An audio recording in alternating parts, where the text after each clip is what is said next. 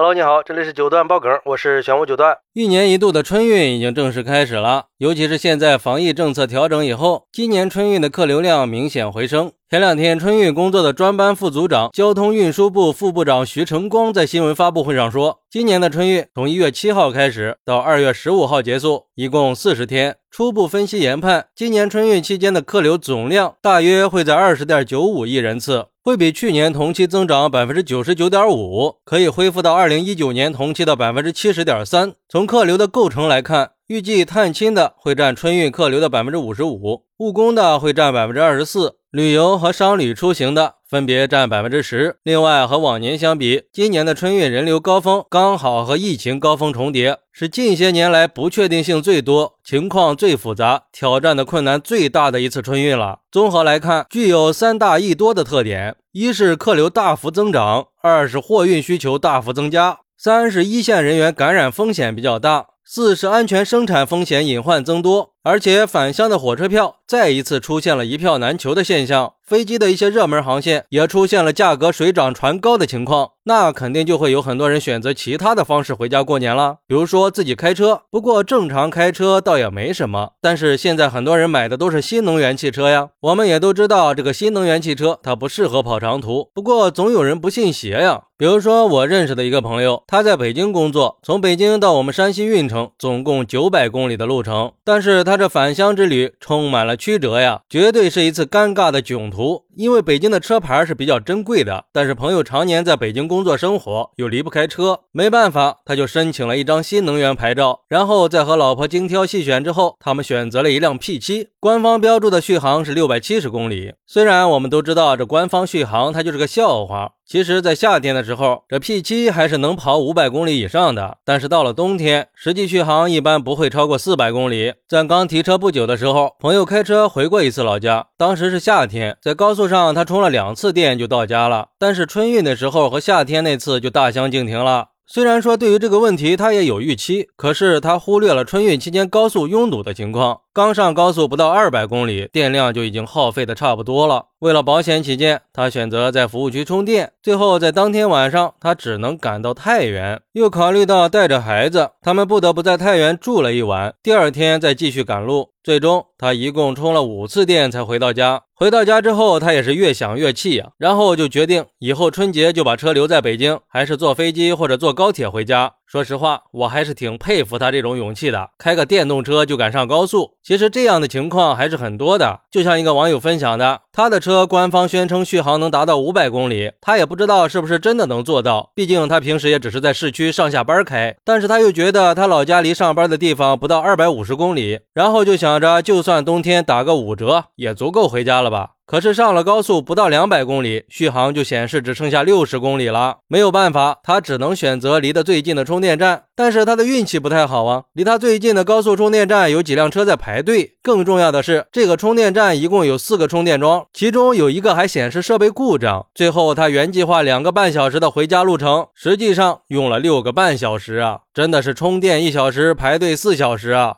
还有一个网友分享说，他的车官方续航能达到六百公里，而且为了能早点回家，他早上六点半就上了高速。按照他的计划，这个时间段应该错开了车流高峰期，高速上拥堵应该不会很明显。但是他没想到的是，很多车主也是抱着一样的想法，结果因为路上堵车的原因，让续航直线下降。七百公里的路程，这一路上充了四次电。原本计划是晚上八点到家，两年没见的爹娘都已经提前准备好了一桌子丰盛的菜，准备给他接风洗尘。但是这计划赶不上变化呀。他的接风宴等到了第二天中午才吃上，这个网友就感叹说：“我这是开了个电动爹，差点没见着我亲爹呀！”归根结底还是对充电桩和电动车的数量预测太过于乐观了。其实我个人一直都觉得，冬天和春运期间拥堵的高速始终都是新能源汽车的短板，什么电量不足、抢充电桩、排队时间长这些现象是层出不穷啊。据说曾经还有车主因为堵车、电量耗尽被困在了隧道里。虽然说最近这些年新能源汽车的技术，在不断的提升，基础设施的建设也一直在加强。但是在电动车主们看来，今年的春运应该也是一样的。除了电动车越来越多、冬天续航少这些原因，更主要的原因还有充电站的充电桩太少、设备充电慢、充电桩的损坏速度太快。之前就有媒体报道过，在一个充电 APP 上显示，每个服务区配备了四个充电桩，但是发现大部分的充电站都有充电桩发生故障，还有很多充电站都发现充电枪被人丢弃在地上，而且很多网友也都说，经常可以看到充电枪被人乱扔的现象，这应该就是高速服务区的充电桩容易出现故障的原因之一。还有报道里提到过的，高速充电站存在充电速度慢，每个充电桩输出功率不统一，线上线下信息不对称的这些问题，一直都是存在的。就像一个网友说的，一个小时才充了百分之三十，充满电就需要三个多小时，这个充电速度真是太恶心了。不过，据说为了缓解高速的充电问题，很多地方都在春运期间集中投放了充电桩、应急充电仓、应急充电车这些设施。也不知道节假日的高速充电问题到底能不能得到缓解。现在二零二三年的春节马上就要到了，也希望在新的努力之下，今年春运期间不会再出现抢装或者充电等四小时的情况了，让所有人都能够顺利的回家过年。也希望我们在回家的路途中可以做好个人防护，避免感染的发生。好，那你有没有遇到过春运路上的一些囧事呢？快来评论区分享一下吧，我在评论区等你，